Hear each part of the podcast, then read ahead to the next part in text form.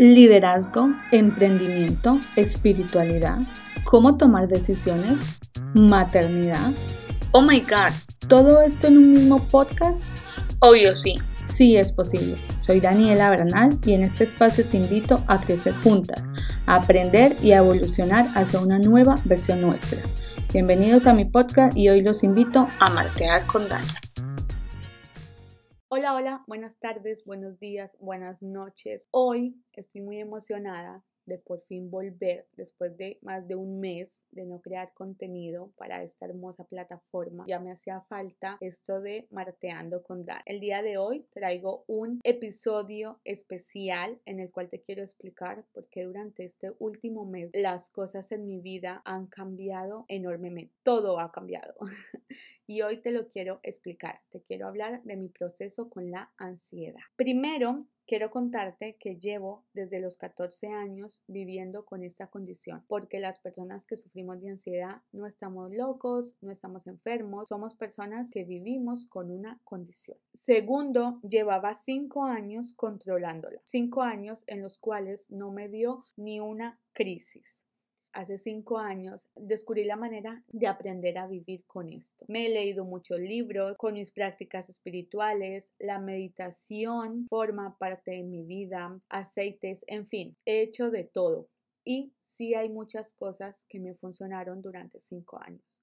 Pero exactamente por eso, hoy quiero venir aquí y hablar contigo. Quiero contarte cuál ha sido mi proceso y mm, me sorprendió mucho que después de estar cinco años sin ningún episodio, hace un mes empezaran los episodios más fuertes de mi vida, ya que me estaban dando cada dos días, cada tres días. Antes, estos episodios me daban una vez al mes, cada cinco meses, dos veces al año y así. Pero hace un mes me han dado muy seguido. Tercero, quiero dejar claro que no soy doctora, no soy profesional, no soy psicóloga, nada.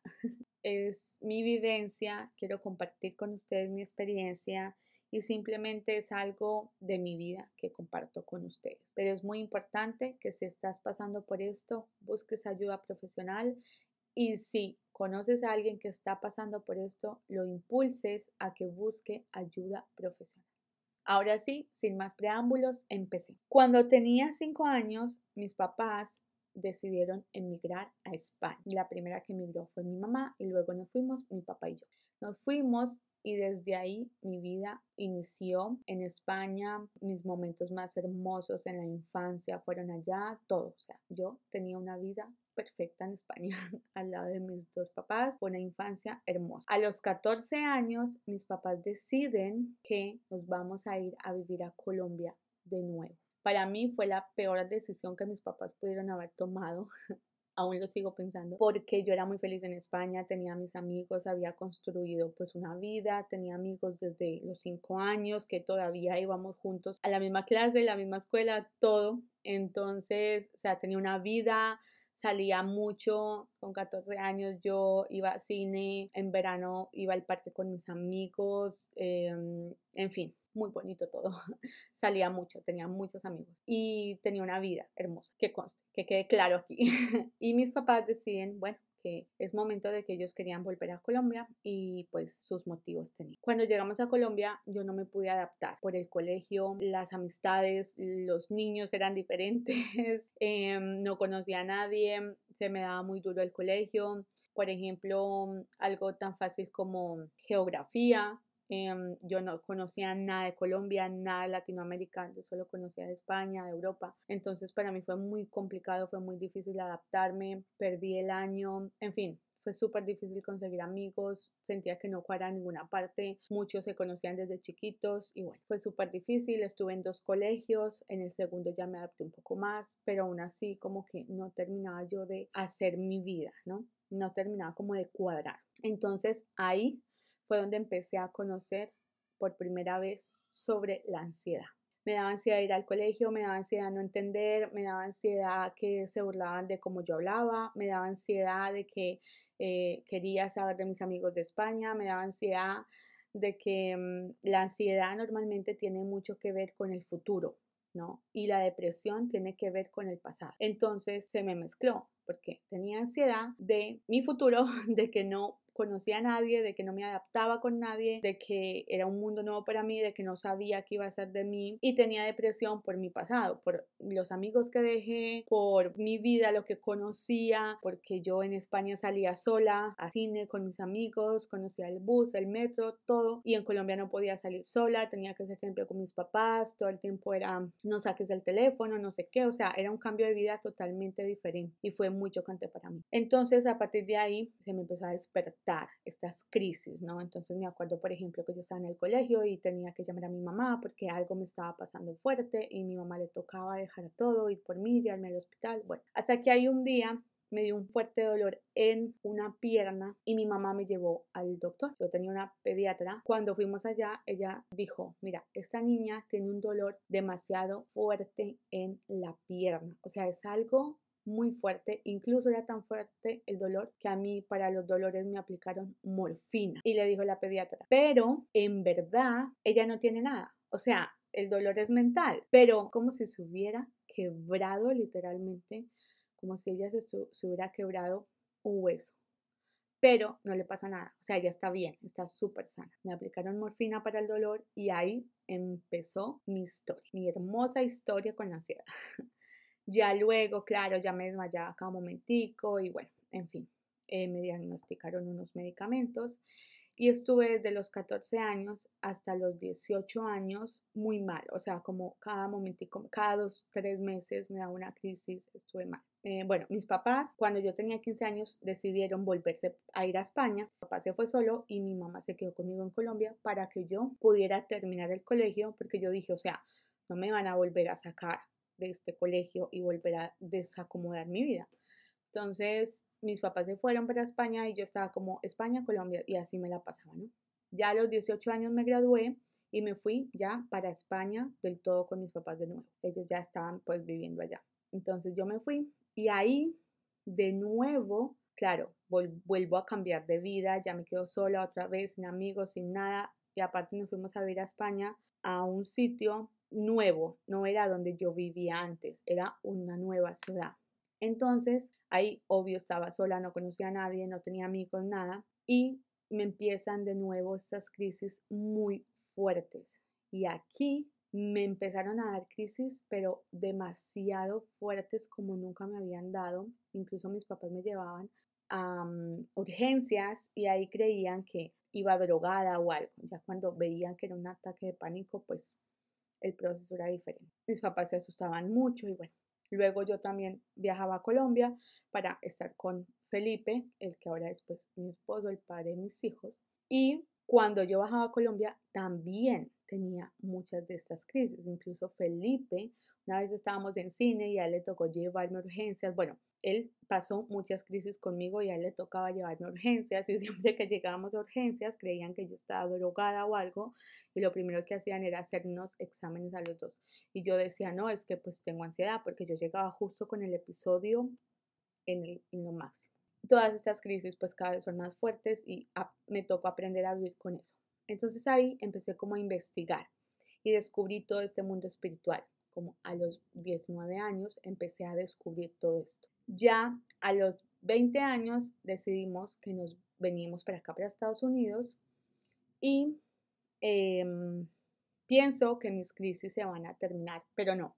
Cuando llegamos aquí a Estados Unidos, de nuevo me tocaba salirme del trabajo, me sacaban en urgencias de nuevo, en fin, de nuevo todos estos episodios, eh, pasando con medicamento, aunque yo no quería tomar los medicamentos porque son medicamentos muy fuertes pero lo único que me calmaba y que hacía que mi mente se como que se relajara un poquito porque era bien fuerte lo que me daba, sentía literal, o sea, si tú has pasado por esto, es como que uno siente que se está muriendo, o sea, a mí me falta el aire, siento que me voy, me voy, me voy, me desmayo y literal siento que ya, o sea, estoy en las últimas y que ya me voy a morir, me da taquicardia, tiemblo, en fin, es, es una cosa impresionante y, lloro, lloro, lloro, lloro, siendo como que el mundo se va haciendo chiquito, chiquito, chiquito y, tengo muchas ganas de llorar y lloro y lloro y luego siento que me estoy quedando sin aire y luego siento que me voy a desmayar y me voy a morir y, es algo, es, es una sensación impresionante. Cuando ya cumplo 23 años, quedo embarazada de mi primer hijo y ahí decidí enfocarme más en controlar mi ansiedad porque me pasó dos veces embarazada que me desmayaba y caía y a veces estaba acompañada y la otra vez estaba sola. Entonces dije, no puede ser que yo con un bebé y con una panza enorme me desmaye en cualquier lado, le pase algo al niño, ¿no? Entonces me salí de trabajar y gracias a Dios cuento con un buen hombre y él me dijo, no, mi amor, no te preocupes, vive el embarazo, yo me ocupo de todo. Entonces ahí decidí concentrarme mucho y poner mucha atención, investigar, averiguar la ansiedad, cómo se podía tratar, cómo vivir con ella y no morir en el intento y todo esto. Entonces descubrí la meditación, me metí más en la espiritualidad, en fin, descubrí todo este mundo, el mindfulness, bueno, un montón de técnicas y prácticas y me leí muchísimos libros de Joy Dispensa, de otros excelentes doctores holísticos también que hablaban sobre este tema. Y mm, ahí entendí cómo funcionaba y cómo podía controlar. Porque la ansiedad es eso que te da al pensar mucho en el futuro. Entonces algo que a mí me ha servido es el mindfulness, porque el mindfulness se concentra en el presente, en lo que estás haciendo ahora, en que tú vivas el hoy. Y esto me ayudó demasiado. Bueno, ya em, tuve a mi hijo. Cuando Liam tenía como unos siete meses, me dio otra crisis, pero no me alcanzó a explotar porque como yo ya había aprendido tanto, ahí fue que ya empecé y dije, no, no, no, voy a ver cómo la controlo, ta, ta, ta. Igual estaba yo conduciendo, iba por el freeway y me empieza esto de quiero llorar, Dios mío, yo siento cuando me va a dar, o sea, yo sé cuando me está dando quiero llorar, me va a dar, me está dando, me voy a morir, ta, ta, ta. Aparco en la gasolinera, llamo a Felipe, a mi mamá, a mi papá, a toda mi familia, y ellos se vinieron, em, porque cuando estas cosas pasan, pues mi familia se asusta y al mismo todos tienen que dejar todo lo que están haciendo, porque yo literal siento que me voy a morir y es lo que les transmito a ellos.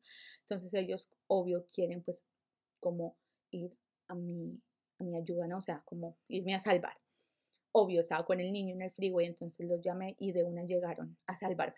No me explotó como las otras veces y esa fue la última vez que me dio, ¿no? Luego ya empecé a meditar todos los días, ya empecé mi alimentación, en fin, ya empecé con unas prácticas, ya empecé a con mandalas. Los mandalas también ayudan bastante. Bueno, a mí me han ayudado mucho porque el mandala te ayuda a estar presente. Estás coloreando y estás en ese momento coloreando ese pedazo, ese fragmento. No estás pensando en nada más.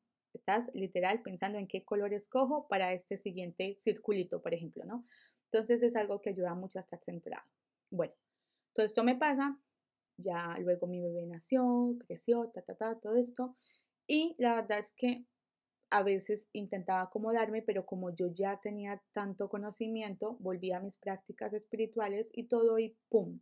Se iba, ¿no? No alcanzaba como a explotarme. Y todos los días la meditación, empezar con eso, mm, algo importante que decidí hacer por mí fue, y por mi salud mental, fue definitivamente dejar las noticias. En mi casa no vemos noticias, literal, hace como cinco años. Eh, no vemos, no consumimos ese contenido en redes sociales, no consumimos ese contenido, nada, nosotros vemos otro tipo de cosas que nos aporten, que nos den felicidad, ¿no? Pues a raíz de mi ansiedad hay muchas cosas que yo prefiero no hacer. Hay cosas de las que prefiero estar alejada para que no me dé. Por ejemplo, en el 2020, cuando hubo todo esto de la pandemia, yo no veía noticias. Estuve como en mi circulito, me concentré mucho en trabajar. Gracias a Dios tuve un trabajo desde casa.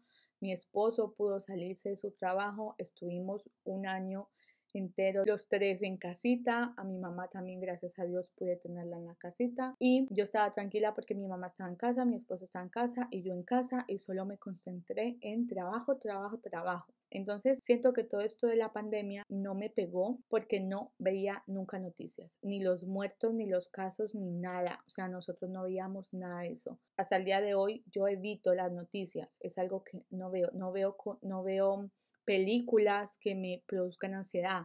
Estas películas de suspenso no las puedo ver. No voy a sitios donde hay mucha gente. No hablo con personas que son muy negativas. No hablo con personas que, mm, que, ven la vida como todo lo malo, todo lo malo. No, yo evito mucho eso por mi salud, ¿no? Porque tengo que ver por mí, por mi familia. Entonces, hablo mucho con personas que, que, tienen un propósito en la vida, que quieren avanzar, que ven la vida bonita, ¿no? Esas personas que dicen como, ¿para qué traemos hijos al mundo si todos nos vamos a morir? O una cosa, ¿no?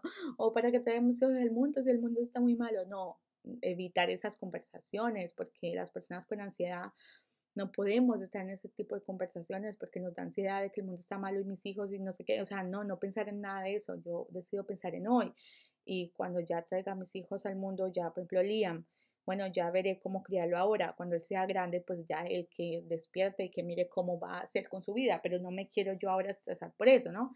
Entonces, hay ciertas cosas que yo no hago y que no veo y de las cuales no hablo.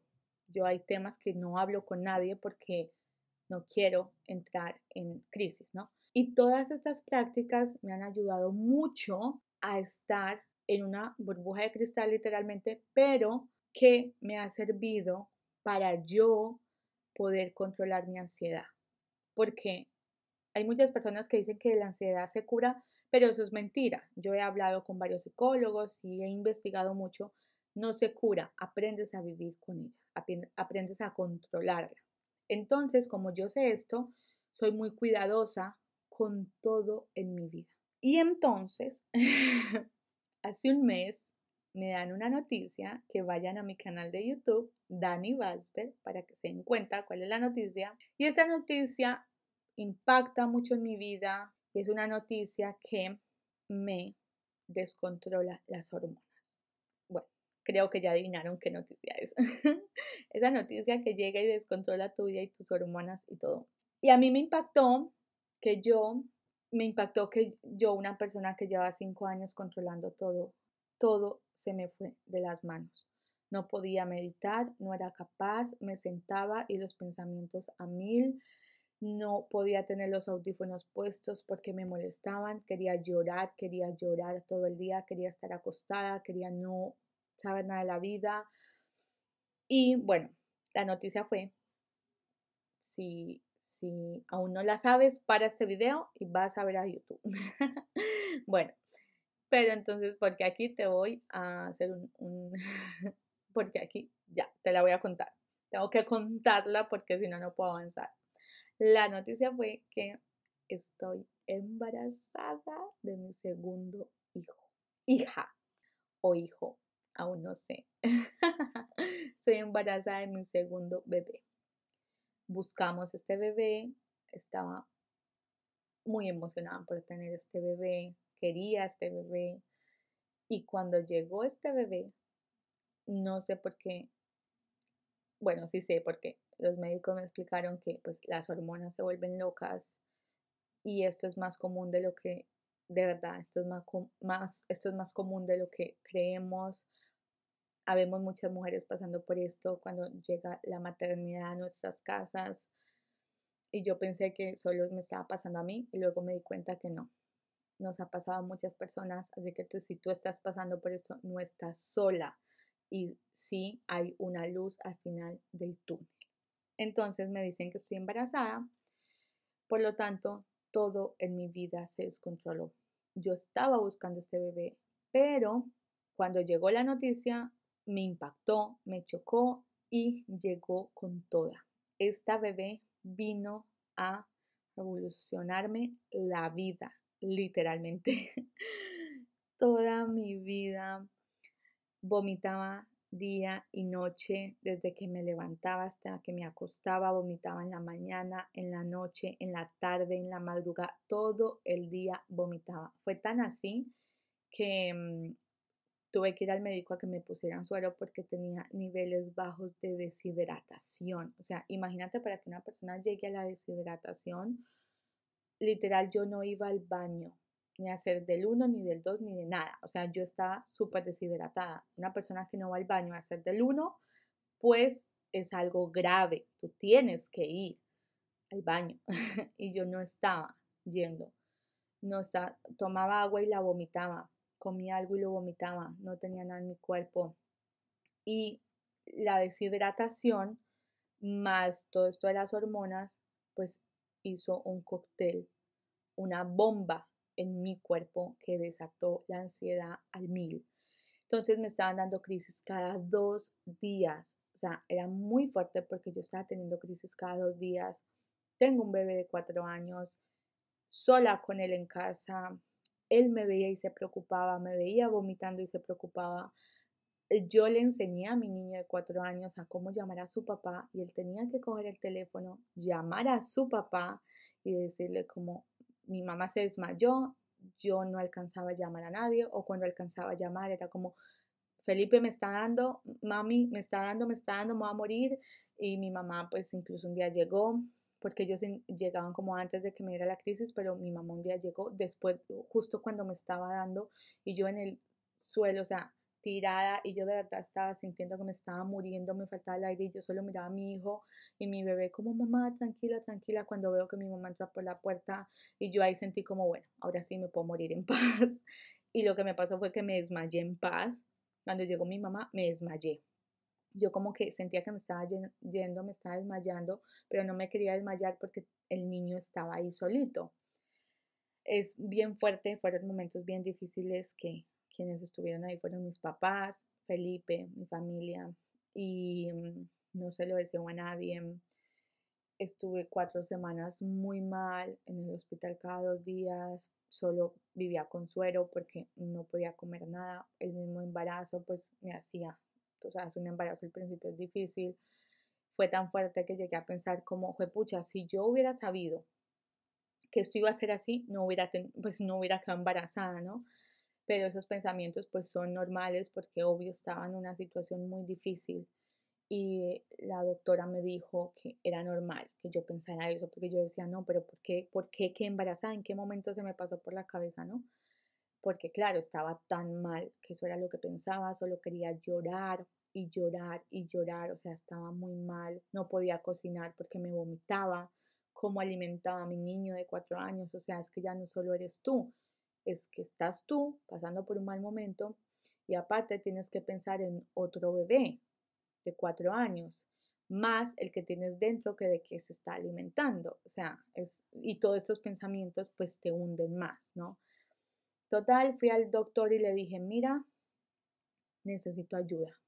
Quiero ayuda, necesito ayuda, por favor, se lo pido. Yo no puedo más con mi vida tengo pensamientos muy extraños que sé que no soy yo, tengo pensamientos muy depresivos, o sea, ya estoy en la depresión total, ni siquiera ya la ansiedad, de la ansiedad a la depresión hay un paso y yo ya estaba, ya estaba del otro lado, yo ya estaba en la depresión total y yo le dije, estoy teniendo pensamientos muy malos y de verdad que ya no quiero más, quiero ayuda.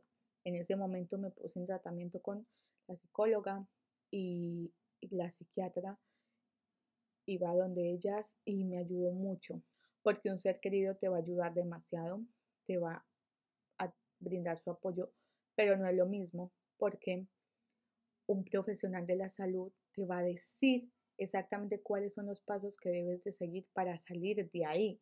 Y nuestro objetivo siempre tiene que ser salir de ahí.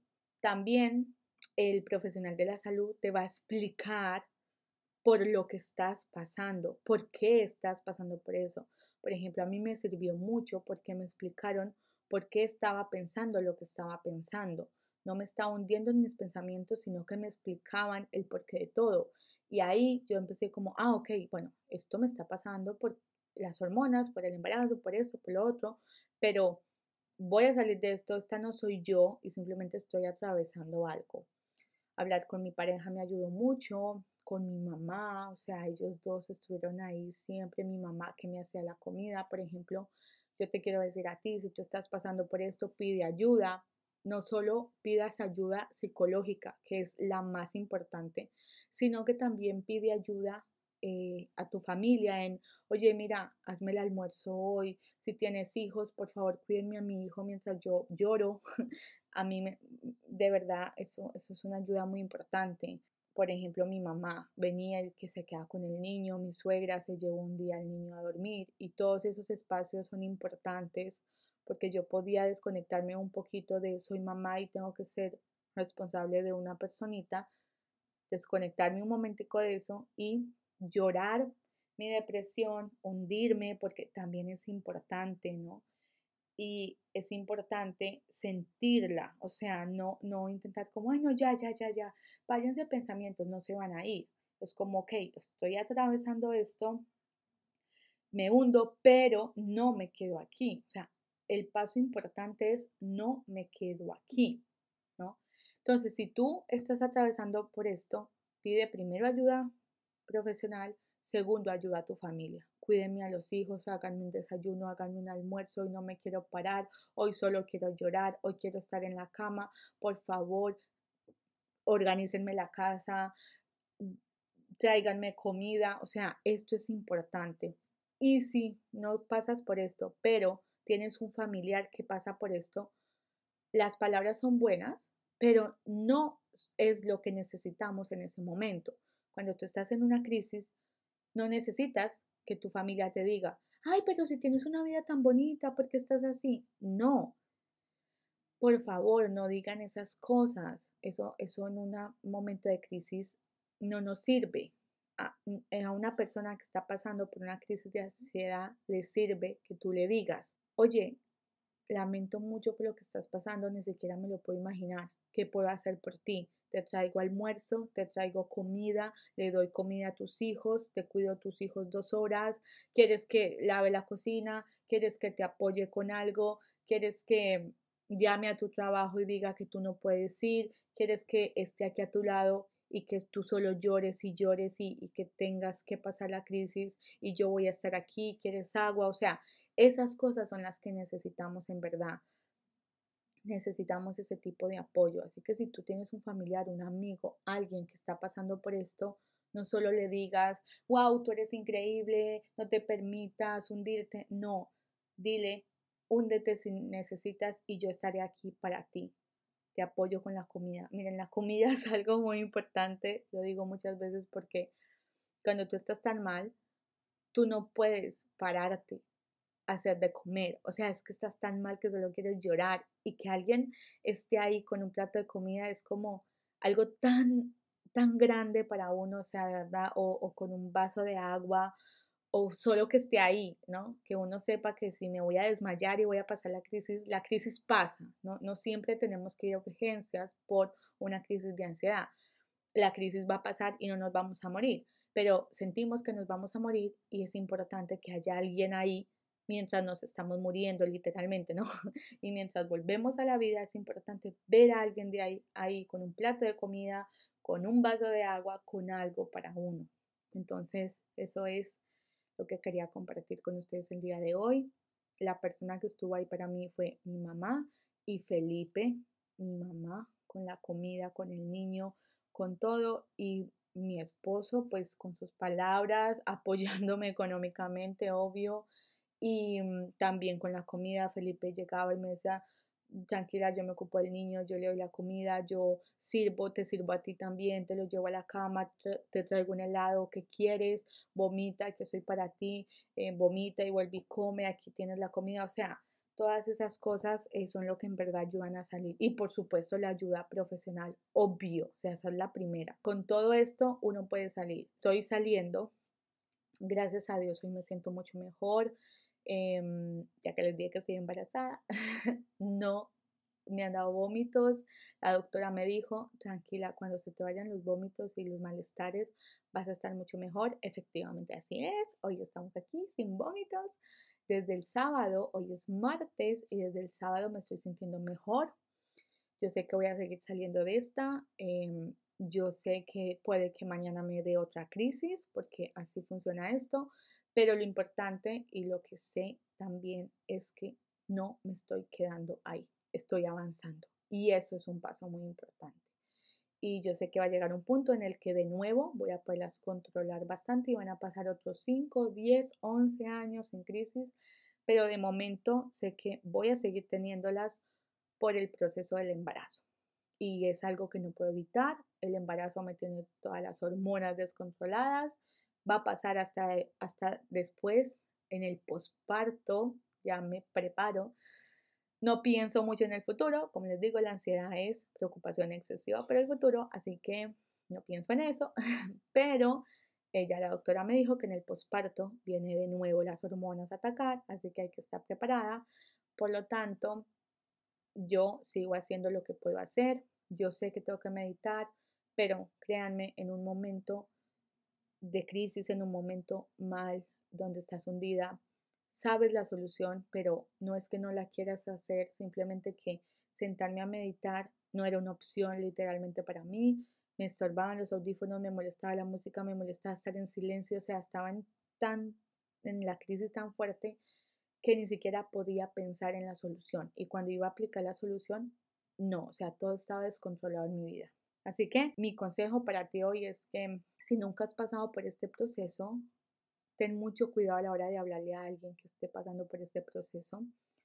La mayoría de personas saben cómo controlarla porque hoy en día hay mucha información allá afuera y esto de la meditación, del mindfulness, de todas esas prácticas espirituales están a la orden del día, hay mucha información, pero a veces es muy fácil decir, ay, solo contrólalo, solo medita. No es tan fácil como solo voy a meditar. A veces ni la meditación sirve en un momento fuerte. Lo que sirve es hablar con un psicólogo, psiquiatra, con un especialista, con alguien que esté ahí. Lo que sirve es el apoyo de la familia, lo que sirve es que te traigan la comida, lo que sirve es que te dejen llorar, pero que estén ahí cuando te estás muriendo y cuando vuelves a la vida, que de nuevo veas a alguien ahí, lo que sirve es que se ocupen de tus hijos, de tus gatos, de tus finanzas, e incluso tú puedes apoyar a alguien financieramente esos días. Eso es lo que de verdad sirve. Cuando ya la persona como que ya vuelve todo a verlo más claro con ayuda psicológica, con ayuda profesional, ella misma va a meditar, a aplicar los libros, a leer. Ella misma va a hacer las cosas porque en verdad en el fondo uno sabe lo que tiene que hacer. Lo importante también son los hábitos. Si tú estás sufriendo y estás pasando por esto, te digo hábitos al 100. Yo sé cuáles son los hábitos que tengo que hacer. Em, me, me ha servido mucho, como les conté, no hacer muchas cosas como ver noticias, cómo ir a ciertos lugares, cómo hablar con ciertas personas. Eso es algo que tengo que hacerlo por mi salud. Y cuando me salgo de esta línea, pues ya sé que la ansiedad ataca.